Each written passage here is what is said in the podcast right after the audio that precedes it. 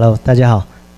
好，呃，首先还是要感谢你们来参加这样的一个活动，对，因为任何活动都需要你们支持，它才有延续的下去。然后也很感谢主办单位有这样的一个活动，那邀请我来分享这些事情。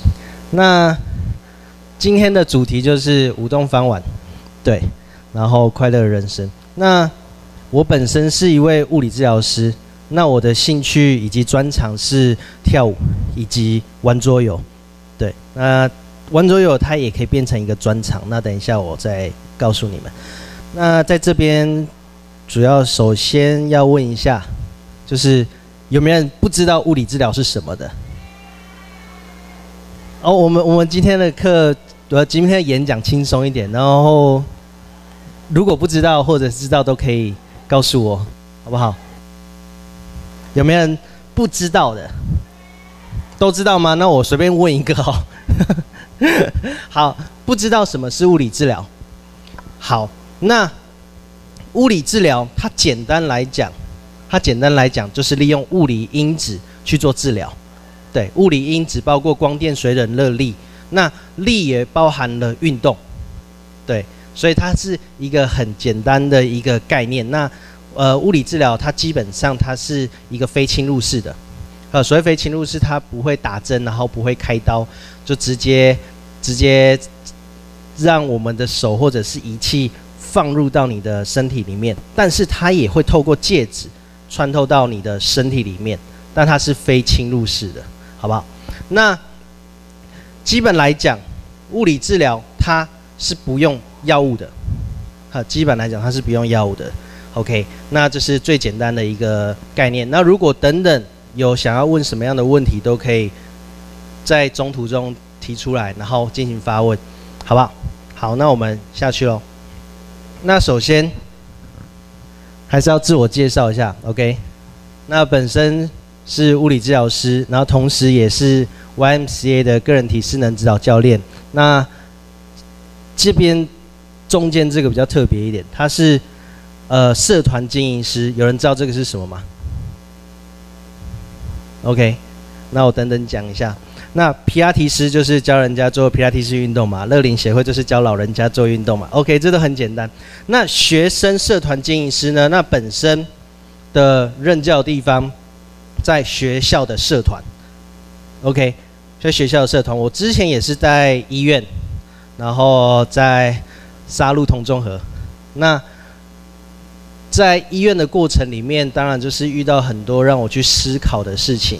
那这些事情呢，因为社团让我看到了一些我觉得令我有兴趣的事情，所以我就开始去钻研学生社团这一块。对，所以进而的就会去学校里面带学生如何玩社团。OK，那在座的问一下，在哎这边是学生嘛，对不对？学学生，那在学生学生，你们是还还就读吗？还就读读哪一个学校？中教大有参加社团吗？算有吧。什么样的社团？咖啡社。听是去一间咖啡店，然后大家坐在一起，然后成立这样的一个社团，还是他是在钻研咖啡？然后有什么样的品种，然后有什么样的调呃调配方式嘛？OK OK，不错不错。它其实就是这样的一个东西，它其实就是这样的一个东西。社团里面当然包含了呃兴趣，最后的还会有延伸出来的活动，就像今天这样的一个讲座啊，这样的一个展览，甚至你们之后可以用咖啡去办一个展览，或者甚至演讲等等的。然后这。就是我在辅佐学生玩社团的一个概念，OK？那这个为什么我觉得蛮让我一直做下去的呢？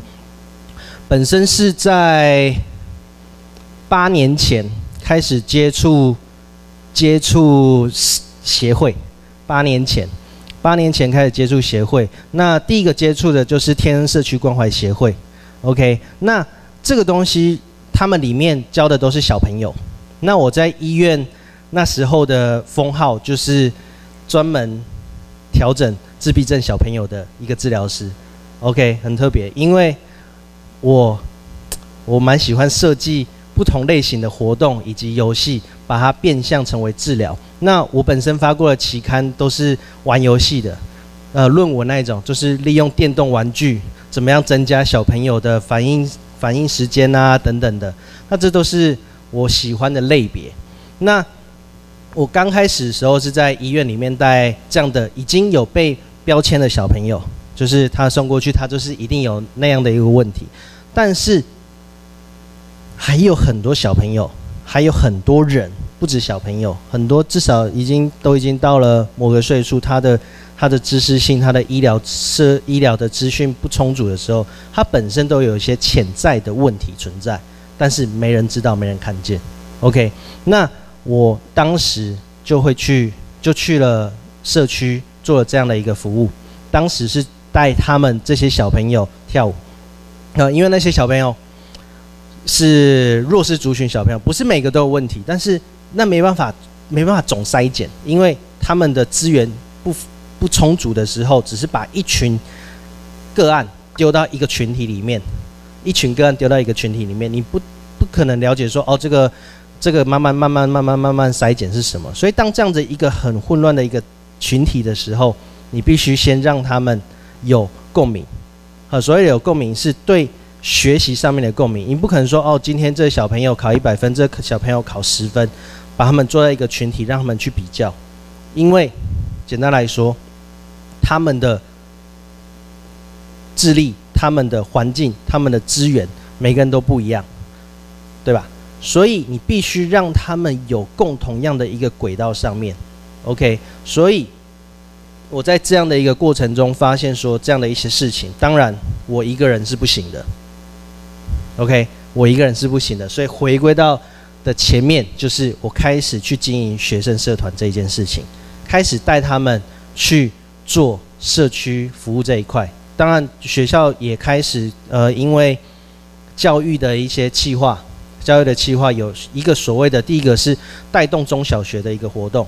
好，不知道你有没有听过？第二个计划就是，呃，如何如何做社区服务的一个评鉴的活动。所以它总共有两个分项，就是多了两个，就是教育教育评鉴里面多提的社团的东西。所以我开始带学生社团去走向协会，当然慢慢的就会接触到所谓的呃生辉。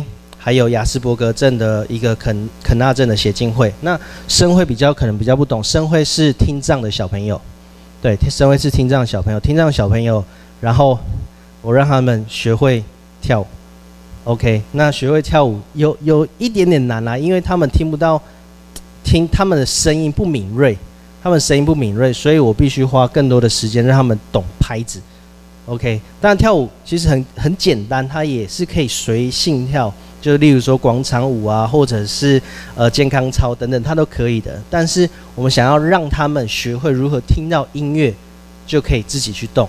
当然，这样的小朋友，他在一个感觉缺损的一个状态下面，他能不能够去学习到更多东西？OK，这是一个问号，这是一个问号。这是我们在教育的这段过程中，不断的一直去探讨、去思考，要如何让他们得到更多的。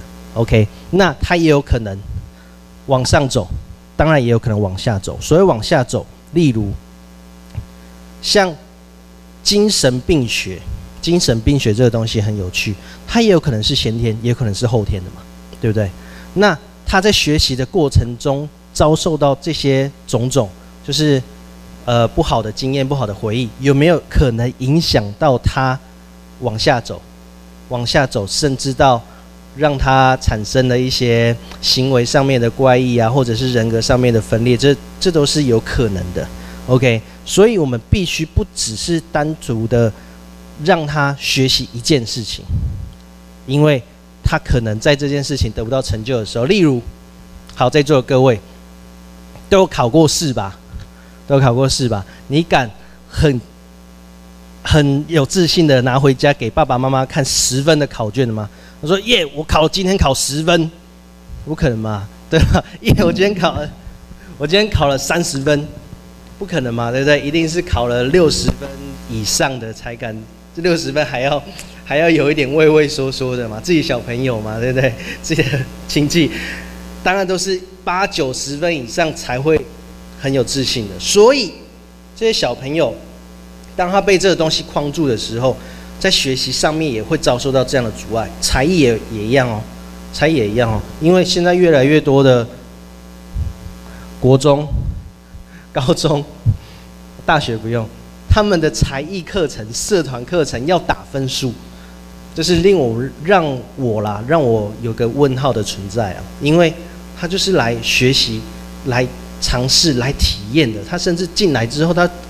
他在国中根本不知道我要干嘛，然后进来之后，哇，我还要被打一个分数，OK，所以在我的课堂上面，我都跟学生说没有分数，呃，你们就尽量学习，我一定都给这样的分数，但有加分，没有扣分，OK，所以在我的课程里面的小朋友就是就是学习就对了，OK，那我也跟他讲，如果你真的不想学，我会做一件很有趣的事情，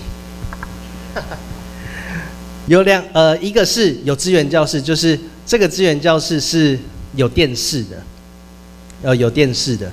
这个电视我们会让他看无声电影。OK，这个这个比体罚我觉得都还还还还要沉重。他就是坐在一间教室，看着一个电视，上面播着一个动画，然后没有声音。OK，这是我觉得最残忍的处罚方式啊，就是对小朋友。那基本上很少小朋友会。做出让我觉得越矩的事情，越矩的事情。OK，那当然这前提下就是要先达到共识，以及让他们引起学习动机。这到时候我再告诉你们。那前面这几个协会以及这样的一个社团，然后造就了我今天就是会去是把我的专业带入到这里面，那进而的了解到一个所谓的中华自然疗法协会。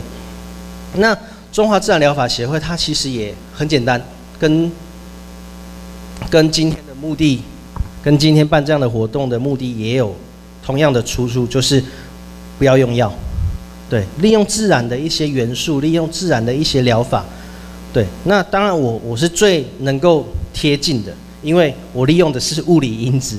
OK，当然物理因子现在有所谓的机器，有所谓的超音波啊、红外线，甚至镭射啊等等的。那自然疗法可能更自然一点。OK，那当然里面有一些高科技啊，就是所谓的顺势疗法，或者是一些呃蓝道马的一个音乐共振波。那当然它也是也有在做一些很多实证。那这些实证也是可以去。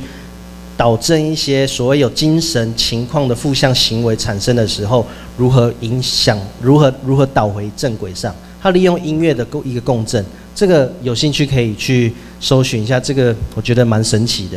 然后太专业，所以我碰不了。OK，他真的很专业，他他真的很厉害。OK，那自然疗法里面还有很多很多很多很多东西，那不单纯只是我们看到的。好，好吧，那可以慢慢的去。到时候如果有这样的一个机会，可以让你们知道这些东西。那最近就在上礼拜，很有趣。这一所学校是善水国民中小学。OK，上礼拜他来找我，哎，上上礼拜了，上上礼拜他来找我说，可以不带这些小朋友。这些小朋友也很有趣，他们是辍学生，国小五年级就辍学。OK，就不去上课，然后也有国中，国中国一刺龙刺凤，每天抽三包烟，OK，然后有些还吸毒，OK，那这些小朋友，我我是因为因为其他县市我是不知道，他们跟我说的时候，这个是全台首创。第一间就是辍学的一个国民中小学，那他来找我去教这些小朋友，那同时我也发现很多所谓的。类类光谱性的一个一个精神的情况，对，当然他们也没有很明显，因为有可能有可能我们现在在座的各位都有可能产生一些问题存在，对，但是我们抑制掉，我们 control 住了，对，然后他有些所谓的精神病的情况产生，一直加加加加加加上去的那个情况，就是他 control 不住了。OK，那我不知道你们懂不懂一个东西叫做常模。有人懂常模这个东西吗？所谓常模很简单，它就是一百分往上加，往下减。那所谓的病学，所谓的基本病学来讲，都是所谓的小于两个标准差。所谓的两个标准差，就是呃，他今天一百分，扣二十五分，OK，再扣二十五分，OK，他就是生病了。那这个分数当然很多种不同的诊断有不同的标准，但是都是基于呃两小于两个标准差，但是这两个标准差中间，常常就是我们看不到的，我们所谓我来所谓的盲点，因为它可能有问题，我也有可能有问题，大家都有可能有问题，但是这两个问题的情况来讲，我们今天看到有一个生病的人会怎么样？礼让嘛。就像现在有所谓的博爱座一样，但是很多情况是我们根本不知道，我们也看不见的。OK，所以这就是我们在我啦，我现在在去实施的这一块的一个点，就是利用这些所谓的我所谓的游戏治疗，对，所谓的游戏治疗更贴近这些人，然后让他们可以得到呃更好的一些资讯以及学习的管道。OK，这就是。我，OK，所以目前这是我的自我介绍，好不好？那如果有问题都可以提出来跟我说，好不好？OK，这是我的学生，当然不止这些了。哦，sorry，那我的学生我都常常跟人家讲，我从两岁教到八十三岁，OK，那他八十三岁的一慢慢的在往上增加了，对，八十三岁慢慢往上增加到应该应该八十六岁左右。那两岁的也也开始长大了，两岁那时候在教的时候穿着尿布，对，就会就会跟我学学跳舞。OK，那当然我教的地方不只有所谓的 class，就是工作室，嗯，因为我学的舞蹈叫做街舞，嗯，street dance，来自街头，所以我很喜欢去外面，所谓外面。不包含的是协会啊、机构，甚至到呃广场啊，还有公园，呃，进行可能甚至交流、教课等等的。OK，那当然在在线上，所谓的在线上，目前目前有在用舞蹈进行呃所谓的一些体能啊，或者是一些所谓的治疗性行为的治疗师并不多。对，我知道大概大概两个到三个，对。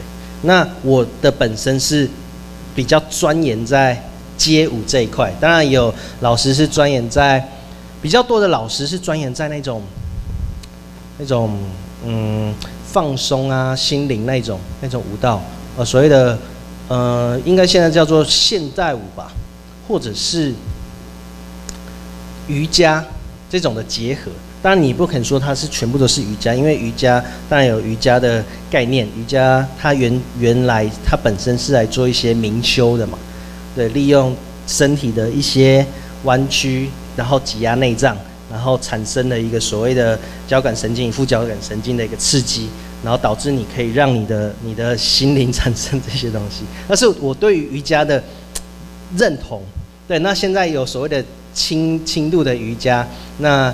当然是让民众更更容易贴近运动这一块了。当然更容易贴近运动这一块。那当然，我觉得，我觉得运动它可以让很多事情变得不一样。对，它可以让很多在做平常运动习惯举手。哎，一个礼拜运动几天？哎呦，不错不错，运运动的时间有超过三十分钟以上吗？以上嘛，对不对？都一个小时，很好很好，真真的就是要这样子。对，我基本来讲，就是最最忙最忙最忙，也是去走三十分钟的公园，最忙最忙最忙。然后你当然也可以有现在所谓懒人运动啊，六分钟那种体式的那种，可是那种东西你的身体的强度要够，你的所谓身体强度要够，你可能六分钟做完那种间歇式阻力式的什么运动，蹦，隔天起不来。哦，腰酸背痛等等的，OK，了解。所以，在我的在我的带带入的一些治疗行为里面，通常都是用运动为居多，通常都是用运动居多。那进而的在这样的一个过程中，慢慢的学习到如何带活动。那近期，近期我们开始，呃，跟我这些学同学啊、学弟学长，开始研究一些桌游性的治疗。那已经开始慢慢实证在小儿这个部分啊、小儿领域这个部分，就小朋友的领域。当然，我觉得大人也是可以啊。那这种东西都是看操作嘛，所以看操作嘛。桌游有人知道这是什么吗？桌游其实很简单，就是一个不插电游戏。你你所认知的扑克牌、麻将那个也都算。那但是你如果操作不好，它就是拿去赌博啊，甚至拿去你可能打三天三夜不睡觉啊，然后导致你的身体机能出了问题，精神机能出了问题。我们曾经看过一个机构，哦，不在这里，在呃我我的地方呃比较偏沙鹿海线的部分。那我们那时候去沙沙鹿的一个机构里面，看到一群阿嬷在玩桌游，那个那款桌游叫拉密，哈。然后我们原本都是帮他们排舞蹈啊课程，然后但是不知道他们从哪里来的这款游戏，而且都会玩，很厉害。我们没没看过有人教他们，就一群阿嬷在那边打拉密。我想说，嗯，好，我们今天要开始上课喽。然后可是阿公阿嬷平常都是很比比老师还准时，然后集合完毕，然后自己还会先动一动复习的，怎么今天全部都在那边打拉密？我们就有点疑惑，然后我们就开始叫他们说：“哎，阿公阿妈要上课喽！我们今天要要开始进行进行舞蹈的课程啊，要下个礼拜啊，下下个月要表演。”就他们说：“哦，我脚痛啊，我肚子痛。”然后 一群人围在那边打拉密。OK，所以我们就后来跟跟那个社工人员就开始去协协商这些东西，如何的去控管他们。然后其实他们不是不好。这样子做不是不好，因为他们可以去，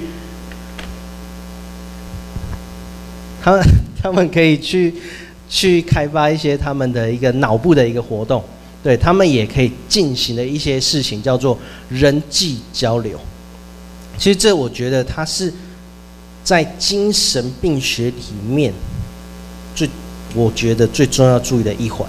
对，不管做什么事情，人与人是需要交流的。嗯，不管你用什么样的方式，OK，那基本来讲，尽量的有温度是最好的。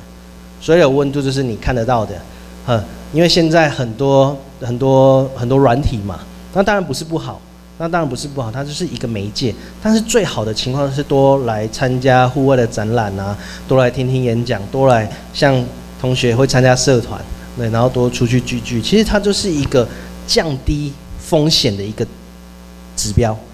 对，当然我们老师来做的事情是让他有目标跟目的。对，我们会去设计这样的课程，就是希望他能达到什么？例如说，他的身体年龄可以去延缓，然后他的身体机能可以去增加，等等的，这是我们去设计的。但这些东西最不外乎的一个概念就是人与人，对，它就是可以去减低、去降低。你可能产生疾病的风险，OK，right？OK，所以这些学生哦，这些朋友，然后他们用他们的一个行动去支持这样的一个课程，那我们如何的去让他们达到他们学习，然后以及成长，这是我们要做的，OK？啊，当然，OK，这边提到一下，刚刚也有那个。那个理事长来问我，就下面这个这张图片是我们之前拍影片的，但有几个有呃一二三四四五组，他们有拍影片，所以拍影片就是那时候这些东西都是额外的，额外的。那时候因为刚好我认识一些艺人，然后那时候是跟跟那个任贤齐去看他演唱会，他就我们在后台聊天，因为我看他彩排的时候有一个当时他们拍一部电影叫做。澎湖，澎湖再见，呃，澎奔跑吧，绕跑吧，澎湖，好，突然忘记了，OK，Sorry。然后那时候他们里面有一为了里面做一首歌叫做《蚊子歌》，我不知道你们大家有没有听过。那然后你们可以如果有兴趣的话回去 Google 一下。那当时我就跟他在聊天，因为他是为了电影而创作这个歌，那这个歌就就结束了，那我就觉得有点可惜。然后那时候刚好也是在夏天左右的情时间，然后我就找这些学生，就是在跳舞的时候，同时就是学这舞蹈，那同时把它拍成一部一部自自制的自制的影片啊，对，自制的影片，然后让他们去去看去玩。那这个东西都是一些额外的东西。那在学习的过程里面，有可能今天你。或者是你的家人，或者是你的朋友，有这样的一个所谓的疾病的情况，那这些东西，他有可能在这样的一个情况中看到他的兴趣，看到他的呃，呃自信，呃，这个这个很有趣，因为我们在拍这些东西的现场，他不一定只有在当下演的人，他也有所谓的场记 camera。等等的这些工作人员，那这些小朋友、大朋友，他们在拍摄过程中可以看到这样的事情，多增加他们视野，他们都知道哦，原来影片是这样出来，影片是这样呈现的。那有这些东西，他今天虽然可能跳不好，他有没有可能有朝一日做幕后呢？他有没有有朝一日可以做什么样的事情呢？所以这都是我们去介入的这个项目。当然，我们不是因为这个课程而。他们能够提升了什么？是他看到了什么？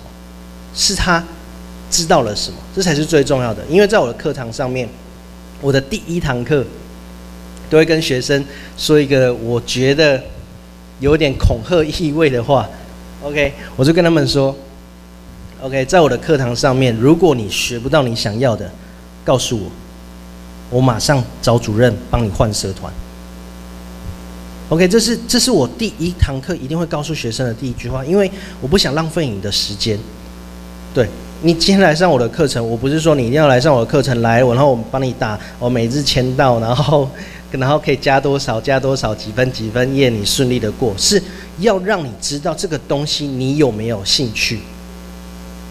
OK，如果你在这样的过程中你学一直挫败一直挫败，可是你又很有兴趣的话，那我恭喜你。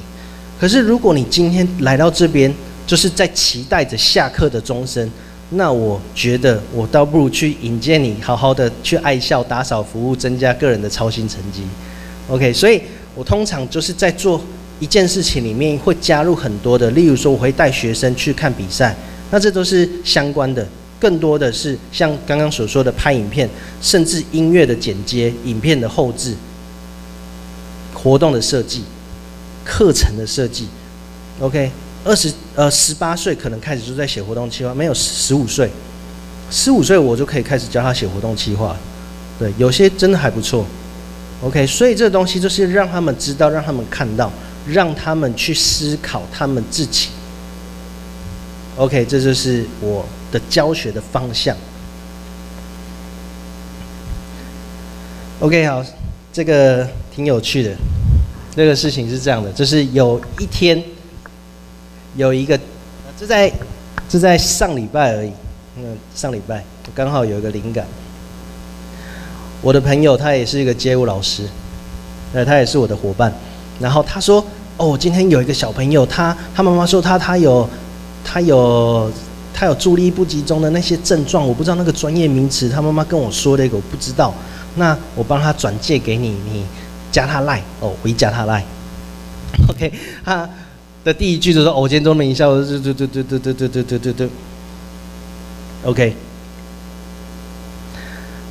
好，他的情况是这样的，他直接告诉我他小朋友的问题嘛，对不对？一般人来讲情况是这样的，那他要从何协助？我能给他什么样的建议？我能协助他什么？OK，好，哎，这路，哎，有人知道这个这个这张照片，这张蛮红的，有人知道这张照片的由来吗？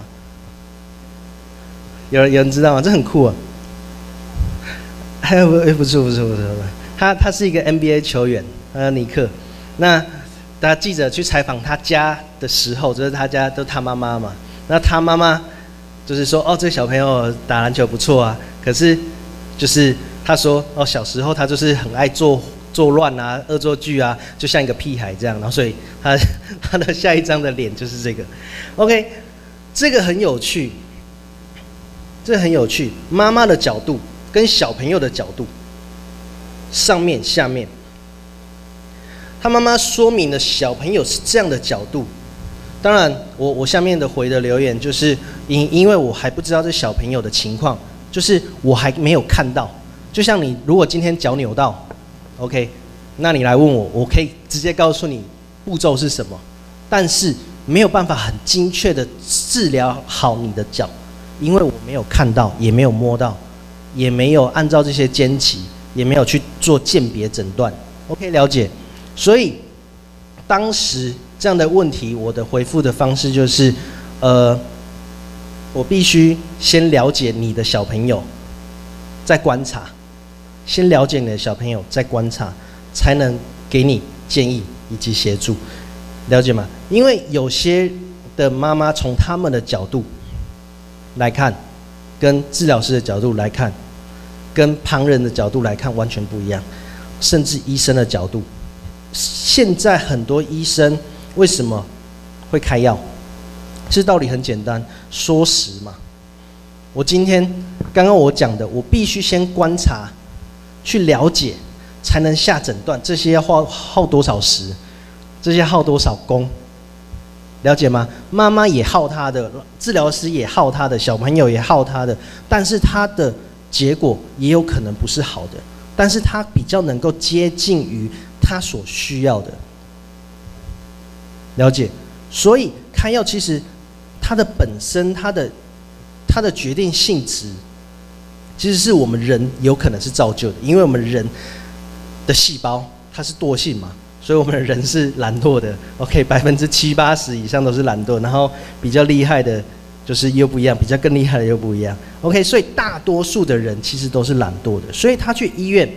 他去接受到啊，原来我有问题这件事情之后，不是先去了解，不是先去观察，是去先解决问题，先找我、我要怎么解决这个办法。可是他并不了解，就像我刚刚提到的一个点，脚扭到要怎么解决？简单来讲嘛，就是冰敷嘛，对吧？那之后再做什么样的治疗不一定，但是他能不能了解他为什么脚扭到？他是因为平衡感不好。还是本体感觉失调，还是因为他可能视觉障碍，还是因为他中枢神经有可能产生什么问题？所以他并不了解这些问题的根源，他就一直重复扭到，一直重复扭到，一直重复扭到。OK，小朋友产生这样的事情，哦，好动好动好动好动，然后妈妈很忙，或者是家人很忙，然后给他的时间又不多，那也没有想要花时间，也不是不是没有想要，可能也不知道如何花时间去观察。那产生最快的解决方法就是吃药，太动太动太动太动太动太动哦，吃药安静了，OK 不不吵不吵不吵不吵，捶你捶你捶你哦，吵了，OK 大概就是这样的一个方式，用最简单的方法嘛，古典制约，OK 古典制约就是一个最简单的一个一个一个概念。那 这个东西情况来讲，它是给谁？它是给动物的。OK，前前面有有一个展览，我我也是有看到。OK，这些心理学后期来讲，后期来讲都是产生了叫做行为心理学嘛。在旧派来讲，都是产生叫灵魂心理学。我们人是有灵魂，是有个体，每个人都不一样。可是后面因为太麻烦，人越来越多，人越来越多，那我们把它怎么样处理呢？就归类啊，这个产生这样的行为，贴一个标签，你是谁？贴一个标签，你是谁？贴一个标签，你是谁？哦，贴完之后怎么样处理？OK，这是 SOP。SOP 是给谁用的？工厂。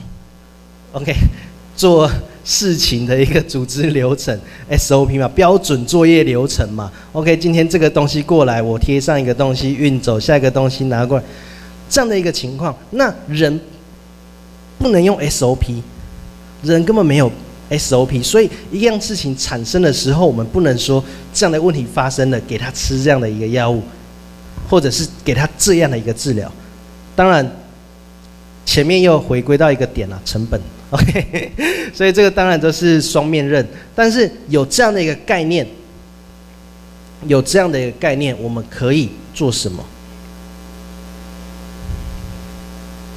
？OK，这是蛋堡的一个歌，我觉得不错。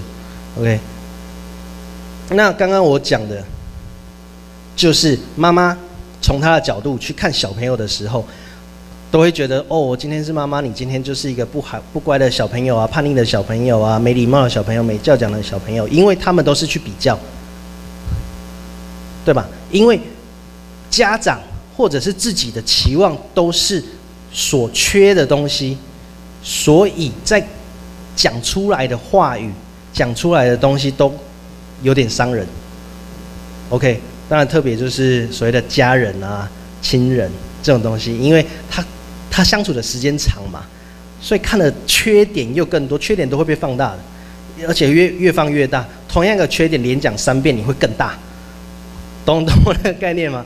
所以，其实有时候我们人就是忘记他个体的一个好，而去遗忘这个东西。当然，你说有疾病的小朋友，他完全没有优点吗？OK，就像这个这首歌一样，我们都有问题。刚刚这个家长应该够。刚刚这个家长，我那时候往慢慢的往下聊。其实我跟他说，其实很有趣的一件事。现在的我，呃，我也可以稍微自夸一下，我在全系是排行第二名，全系大学的时候。那时候的我，跟小时候的完全不一样。我小时候的成绩是完全是在比后面的，是有一群朋友嘛，就是最后面那一群朋友比特别好。哦，每个人都在说哦，让你最后一名啊，对不对？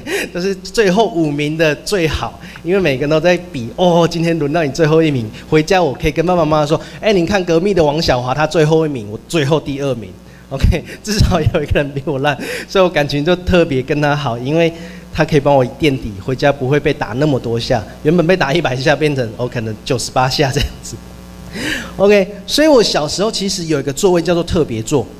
我非常印象记得，就在这。不知道你们有没有看过或坐过？我六年，国小六年都在坐这里。哦，就是上课的开学的那那个前一个礼拜没有坐，因为开学第一个礼拜有时候会换导师嘛，还是什么？我一坐，因为认识新朋友啊，然后梅花座啊，什么什么什么座位高矮座啊，然后大概一个礼拜之后，嘣，就就是这里了。OK，我没有其他选项，然后就是坐这里，坐到这个老师换了，或者是学习结束。OK，所以有好有坏啦，里面的抽屉的东西根本不用带回家。OK，因为其他同学要换位置嘛，要搬抽屉，我都是一直固定在那边，那每天不用带东西回家，那就是我的位置。OK，那时候的我其实也很暴力倾向。嗯，小时候国小就开始打架，然后甚至学校的公务啊，其实老师不用问说哦，这个东西是谁做的，直接点名就好了。OK，那时候常常破坏一些东西啊。那那时候的情况是这样的，因为我根本不知道那个情况是有问题的，小朋友不知道。OK，在有可能现在的你们是也不知道。那你听到的这些话语，或者是理论，或者是管教的行为，又不是很恰当的时候，这些问题它一直存在啊。这些问题它会一直存在啊，例如感觉统合，有人听过这个名词吗？最简单的一个概念，小时候呃，有人有人有看过咬指甲嘛？或者是爱吸吸管啊，或者是咬珍珠嘛？有人去行为推论说，哦，有可能是所谓的早枪起故障，就所谓的小朋友的时候，什么奶嘴啊，没有刺激太久。那不只有这个啊，听觉、视觉。痛觉、温觉、味觉，它都是感觉，没有达到一个满足状态的时候，这个个体它会就会去寻求这些过程。那有一些人，就像我刚刚说，所谓的常模，有些人达到一百分就满足了，有些人要过这些常模，有可能要达到一百二十分，这是超过嘛？有些人有可能是缺损，就例如说他根本感觉不到痛，他根本感觉不到烫。就像刚刚有人问我说：“哎，你怎么都喝冰咖啡？”没有，我对烫的这个刺激。忍受度太低了，所以我导致我后面所有的所谓的饮品这些东西全部都喝冰的，因为完全不能接受烫的。那这些他是不是在小时候因为常常被烫到，常常被烫到，这些经验导致的呢？这都是都是有可能的一个一个根源呐，有可能，当当然也有可能会去导正啊，或者是这些行为有可能会去转变。在还没转变的时候，他当然可能就会像所谓的情况是这样子。那你觉得他有问题吗？我觉得没问题啊，对吧？因为他有可能这样的情况是，他就是要寻求一个出口。有没有看到他在大环境没有，代表他他能控制？可是，在私人家教的时候，为什么他会做出这个情况呢？一，也有可能他是要寻求注意。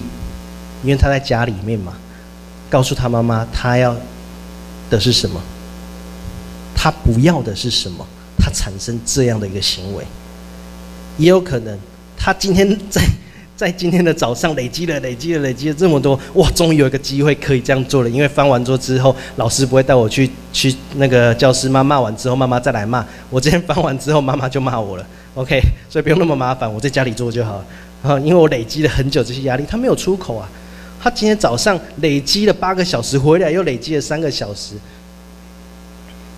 其实我在小时候也没所谓上过什么家教了，但是如果我是小朋友，如果是这样子很痛苦，因为那时候应该去寻求更多刺激的时候，却被约束了。对，却被约束了，就被学习去什么？有时候并不是不好，有时候不一定是好的，这是也是双面刃，这个去思考一下，我们。要怎么做这件事情之前，要先找到出口，他才有做的这个价值。因为我比如说，我今天小朋友觉得哦，英文很重要，英文很重要，带他去上英文课、外文课。可是小朋友，我才三岁五岁，怎么可能觉得英文很重要？啊，妈妈都跟你说啊，这个以后会用得到啊。我三岁五岁怎么用得到？OK，所以很多人的方式，他的出口就直接把小朋友带到国外，让他接受这个环境。可是环境不对的时候，他又硬被接受的时候，学习力又不足的时候，哇，就像我刚刚说的嘛，产生一些自信心低落，有可能就产生所谓的负向行为，甚至延伸可能产生一个病理现象。OK，它都是有可能的。所以，所以，所以产生问题，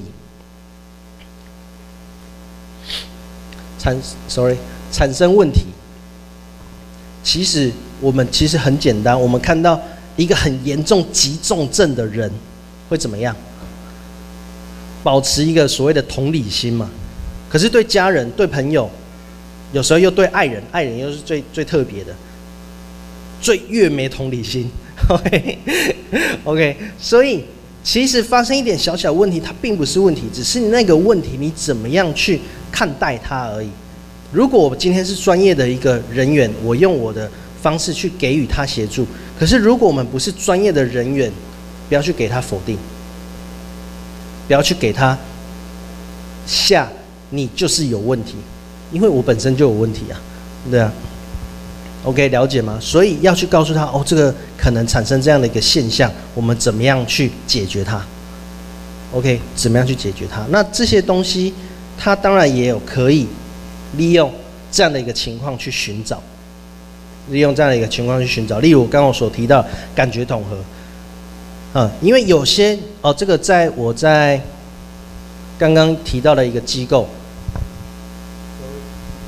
刚刚提到了一个机构天恩社区关怀协会，那时候我去帮他们教了一门呃所谓的嗯在职训练课程，所以在职训练课程，他们这些机构里面的人员有些是家。基本上都是家庭主妇，所以家庭主妇就是他们没有特别的额外的工作，那被请去这样的一个协会帮忙带小朋友。好，带小朋友就会出现一个问题，第一个问题就是他不是我家的小朋友，OK。第二个问题，小朋友本来十个变到二十个，现在可能到八十个了，可是人员。没有办法一直集聚小朋友的个案数越收越多嘛？可是人员数没办法一次跳那么快可以增加，对吧？因为就像我刚刚说的，大人有大人的问题啊，并不是说他个性上面，有可能家庭也有问题，他不可能全心投入在这小朋友这一块，他也有，他也不一定能够有时间和有这些精力去做了一个资料收集的一个动作，所以那时候我们就。提出了这样的一个事情，就是教他们知识。对，所以给这些这些教导员、教育员、教保员这些人，甚至理事长、监事等等的，给他们上概论。啊，所以概论就是很简单，我知道，你知道，大家都知道，哦，了解。对，因为虽然 Google 很简单嘛，对不对？可是有些人连点 Google 的那个时间都没有去做，嗯，有些情况是他懒，有些情况是真的没时间。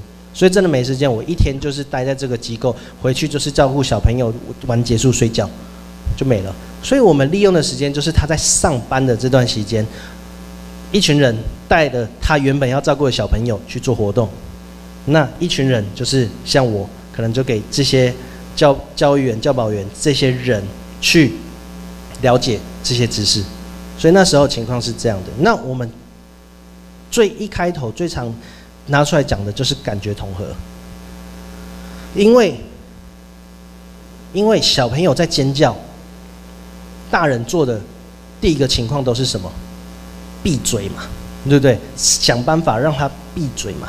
那因为因为有些时候情况的问题，所以情况就是场合啊，或者是像我刚刚说的时间啊，那你用的最简单的方法是什么？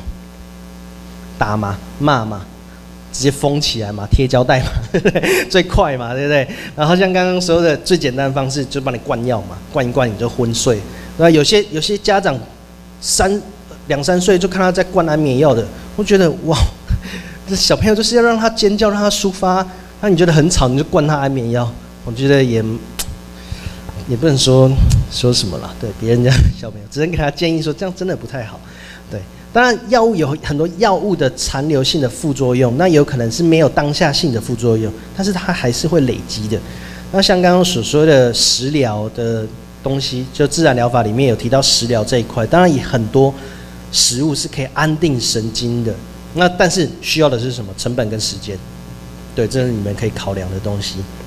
那这样的一个情况呢，我们让他先了解到，第一，这些。产生负向行为，所谓的调皮捣蛋，有可能是因为感觉统合的问题产生。对，有可能他接受到这样的刺激，他必须要去给个 feedback。那怎么样的情况，你不不能一定能够知道他那个点，所谓的那个点就是他的 range 有多大，有多有多大多小。嗯，然后那个频率有多多长，时间有多久，你完全不能去衡量。那小朋友他一定会产生这样的事情，对，那就是所谓他的回馈。那每个人的阈值不一样，阈值就像我现在骂你，骂你，你可能没感觉，可是我一直骂你，一直骂你，一直骂你，你可能就开始累积这些怒气，最后一天爆发也有可能。可是有些小朋友，你一骂他，一刺激他，他就跟你开始。对抗，甚至你有一些话根本是无心的，他就开始跟你对抗，对啊，所以这些东西每个人的阈值不同，对吧？每个人能接受疼痛的阈值也不同。有些人像有些人哇，能忍痛，最常见的就是男生去做治疗的时候叫的比女生还要痛一样，对，因为女生有些女生她天生她忍痛的阈值就比男生高，因为必须有一些生理的因素要生小朋友，有些生过小朋友的。妈妈们更厉害哇，真的都不没有在喊的。然后可是看到有一些男生都，在做治疗的时候叫的比我隔隔壁的一排妈妈还要大声。呃，但是这是他的现象啊，他没有错，那是生理反应啊，因为他的阈值就在这边啊。你不能说哦，嘲笑你哇哈哈，一直叫男子汉哦，请说。阈值，阈值，嗯。一个门，阈值，我我等一下写给你好了。OK，阈值它的意思就是说，如果我们今天今天被打一拳就会痛，我的阈值就是一拳。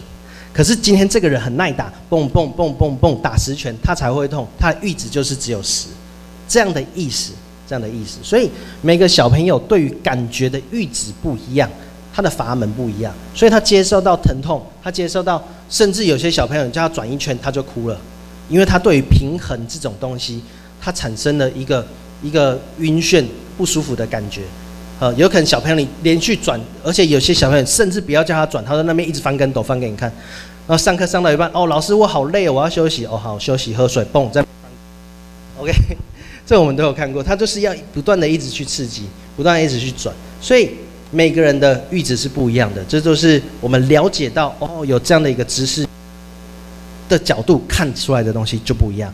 OK，了解到，并不是说我们一定要学会啊，要去治疗这些东西，没有，我们是去了解，哦，看到了，原来是这样的可能。OK，那另外一边提到的八大智能，这个东西我稍微提一下，这东西很有趣。简单来说，就是你不可能叫鱼去跑步嘛，鱼只会游泳嘛，对对，不肯叫它去跑步，所以人也一样。人有人的专长，人有人的特质。他八大智能生出来的时候，不一定落在哪一块。你有很希望他功课好，但是功课又有那么多，像国英数理化学，甚至还还延伸到后面，所以像我现在所谓物理治疗这一块。那每一个人读的科系什么又不一样，那怎么可能因为一个东西不好而否决了这样的一件事情？当然有可能有问题的小朋友，他可能是全部不好，但是有这样的一个概念之后，我们要去。了解到，找到他的那个光芒的那一块去琢磨他，有可能他是运动比较厉害，有可能他是画画比较厉害，有可能他是写作比较厉害，有可能就像我们平时读的这些专业基呃所谓的基础科目里面，他都没有一项可以站得到边的，就像我，我还有语言障碍。，OK，我看东西是跳的，但是我还可以理解原文书，因为我根本不是用看的。我是一个同学翻译给我听，我去听完之后理解他的，所以我理解能力强，但是语文能力不强。但是这样的一个情况还可以考到，就是不错的成绩。那我也可以说，我的大学就是靠奖学金在付学费，对啊。所以这东西它其实只是要让你自己了解到你的专长在哪一块。OK，那前面当然有提到所谓相关资料、各项活动、那各项治疗这些等等的。那甚至于沟通技巧，沟通技巧待遇也有很多，这边提到你可以参考。那最常出现的是假性沟通，所以假性沟通很这情况很常出现，就是你不懂我在想什么。对啊，当然我不懂啊，因为第一个有可能你自己相处了二十年、三十年的小朋友都不知道你在想什么，那你必须如何的让他知道你要表达的东西？OK，才不会造成假性沟通。例如说，哦，帮我买一杯我常喝的饮料。OK，这个东西就会很多问号。我真的很了解吗？对不对？帮我买一杯好喝的饮料好了，更假性。到底好喝的范围是什么？OK，所以你必须很沟通的，很让这个人了解你所想要表达的。那后面的这些技巧，你们因为时间关系，你们可以去把它记下来，可以上网去查一下，这都有的。OK，OK，再就是如何引起小朋友的学习动机。OK，这是我前天的前天的课程的一个照片，就是这些小朋友五年级到国三，OK，在一堂课里面，然后我们在做业辅。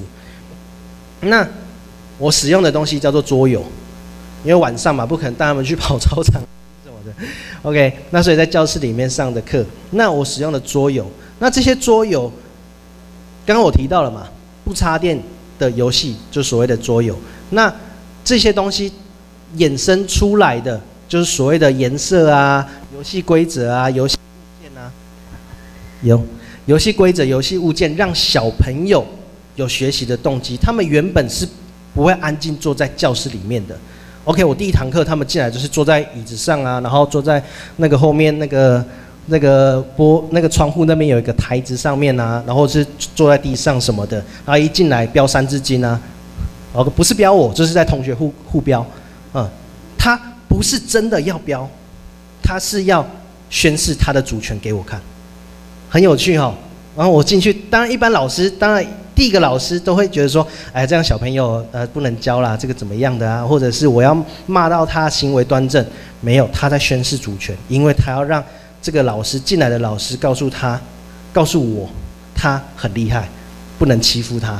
OK，那当然我有我的方式，我有我的逻辑，我有我的判断，我有我的做法，了解。所以每个小朋友都会不一样。那这些学习动机，这东西。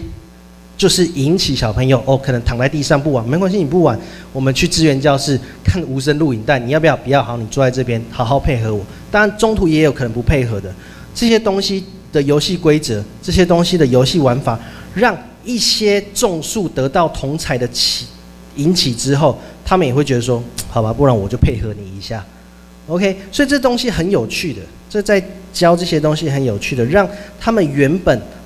不是在学习这一块，而去被你的引起，被你的这些这些的教材所影响。那这都是我在很重要的一块。我刚刚有说嘛，我小朋小时候也是很调皮，也是没有在学习。最后因为学习动机找到了玩这一块，我的读书是都在玩的，都在画画，都在。都是在拼东西，都是在研究一些游戏怎么样去去引起一些研究。那这样的过程里面，我要写这样的论文，我必须先把回去的书读一读，才能告诉人家玩游戏、玩电动也是可以增加什么什么的。所以我的动机是让我的论文，让我的什么变得很有趣，所以我就会去做这样的一些事情，导致我的学习。OK，那是我在有。有逻辑思考以后的事情，那这些小朋友他在现在没有，他现在只有在逞凶斗狠阶段嘛，青春期，或者是在叛逆，或者是在呃有几个同学所谓的低落自闭，就当然情况也有很很高很远的，才会在大家都在就学的时候辍学嘛，对不对？因为他本身不一定有什么样的原因，每个人有每个人的故事，但你怎么样让这个群体被你引导？那这是我在做的，OK。好，所以当然不可能上课都是很枯燥乏味，只有这样子，对吧？当然我们就会去换怎么样在上课里面不同变化，让他引导你，让他们被你引导之后，你才可以去教育他们。有些老师、有些长辈一进来就会开始指责，可是他根本不知道你是谁，你们根本没有共同建立任何的桥梁，你要教育他什么？你要给他什么？你要治疗他什么？完全不可能的，对啊，因为他就是不信，对吧？小朋友，那这这个阶段最信的是什么？就是常常常常玩游戏嘛，最信的就是打架很厉害的那种人嘛，对不对？那你要让他怎么样相信你？对，让他觉得哦，你是头领，你是头目 那种概念，而不是说哦，我是老师，你就是要听我的话。OK，了解。那当然，这些是我的小教小朋友的时候。OK，当然，这小朋友慢慢的都开始长大，来，好。那最后这边提到，就是在 Hip Hop 里面的四个分项：Love, Peace, Unity, Have Fun。OK，就是你要如何团结，玩得开心，就产生爱，最后和平。OK，这是我觉得我一直在 Hip Hop 这个文化里面一直在玩的一个心态，就是因为这个四个分项，好吧？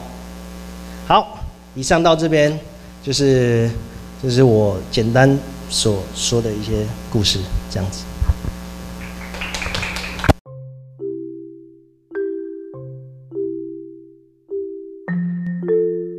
如果您知道您的孩子、亲戚、朋友、同事或邻居吃了精神科的药品而出现严重副作用，或被不当对待，敬请通报光明人权协会。